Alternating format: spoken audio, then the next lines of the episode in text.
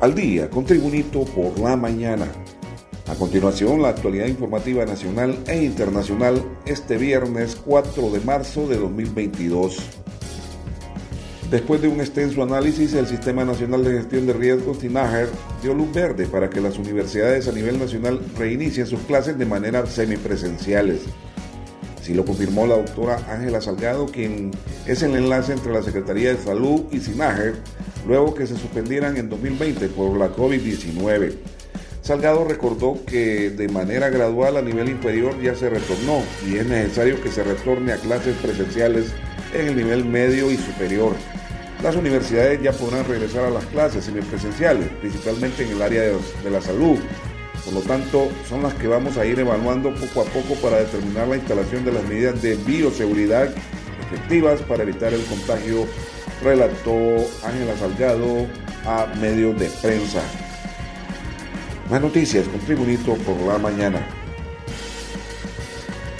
Autoridades de la Iglesia Católica confirmaron el jueves la muerte violenta del padre José Enrique Vázquez Cálix, párroco de la Iglesia San José del barrio Medina de San Pedro Sula, cuyo cuerpo había sido ingresado a la morgue sanpedrana en calidad de desconocido y se encontraba desaparecido desde el pasado miércoles.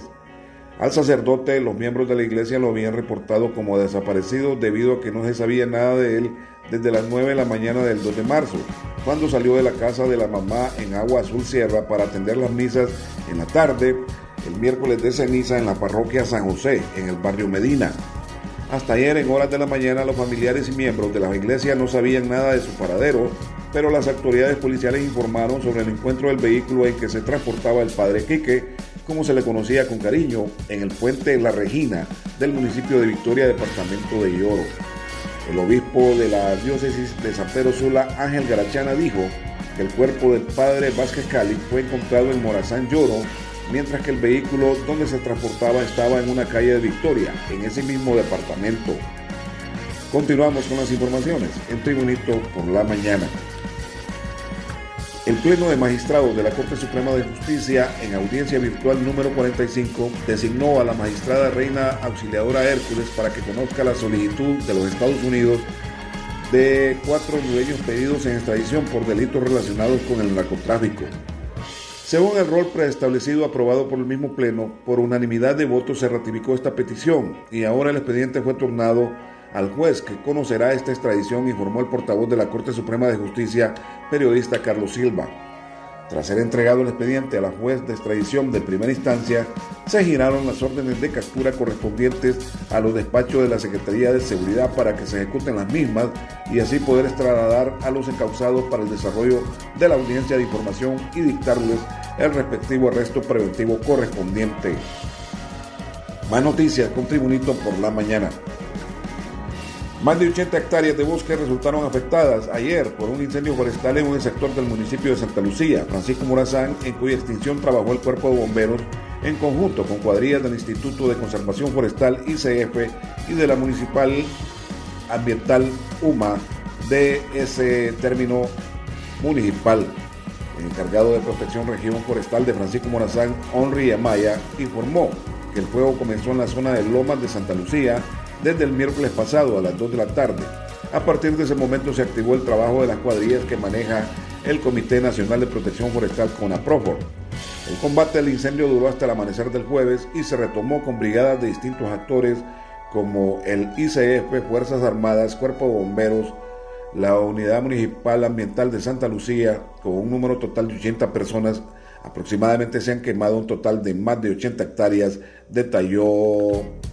Henry Amaya, encargado de protección de la región forestal de Francisco Morazán. En este momento, más noticias con Tribunito por la mañana. Hemos encontrado receptividad de parte del gobierno estadounidense, manifestó Juan Carlos Icafi, presidente del Consejo Hondureño de la empresa privada COE, quien realiza una visita en Estados Unidos donde se reúne con varios funcionarios de ese gobierno. El líder empresarial dio amplias declaraciones a la radio capitalinas, donde indicó que han sostenido importantes reuniones con altos funcionarios y congresistas de la administración del presidente estadounidense Joe Biden. El presidente del COEC mencionó que la migración, generación de oportunidades, inversión, lucha contra la corrupción y la impunidad entre los temas fueron tratados con autoridades de Estados Unidos quienes están interesadas en el progreso y desarrollo de Honduras.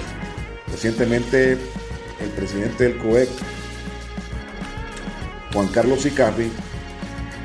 se reunió con la congresista demócrata Norma Torres, el secretario adjunto Ricardo Zúñiga y Tim Kaine, presidente del subcomité de asuntos del hemisferio occidental en el Comité de Relaciones Exteriores del Senado de Estados Unidos.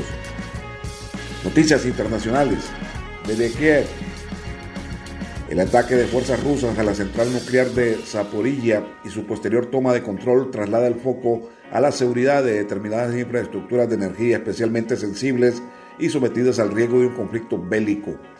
Eso en un país como Ucrania, en el que está la antigua central de Chernobyl, donde en 1986 un accidente nuclear generó la mayor tragedia de ese tipo en la historia.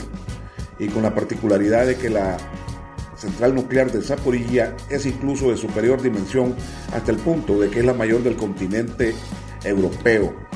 Objetivo militar, como otras infraestructuras de energía, las tropas rusas consiguieron tomar la central de Zaporilla, confirmó el regulador nuclear estatal de Ucrania, que añadió que el personal de la planta controla el estado de los bloques y garantiza su correcto funcionamiento. En los deportes, recientemente se ha conocido la sorpresiva noticia que el técnico del Club Deportivo Victoria de la Ceiba, José Salomón Nazar, amenazó con irse del club por algún problema con la junta directiva del equipo seimeño, según fuentes locales. Al parecer todo lo que era paz absoluta en el equipo Jaibo se ha vuelto tempestad luego de la derrota en el clásico seimeño ante el Club Vida y todo previo al juego con el Honduras Progreso cuando visitan al Honduras en el estadio Humberto Micheletti y precisamente que se ha conocido que este partido fue ganado por el Honduras Progreso 2-1 y esto afecta al Victoria en la tabla de posiciones ya que ha sido superado por el club capitalino Olimpia. Al técnico Salomón Nazar ya se le hizo una oferta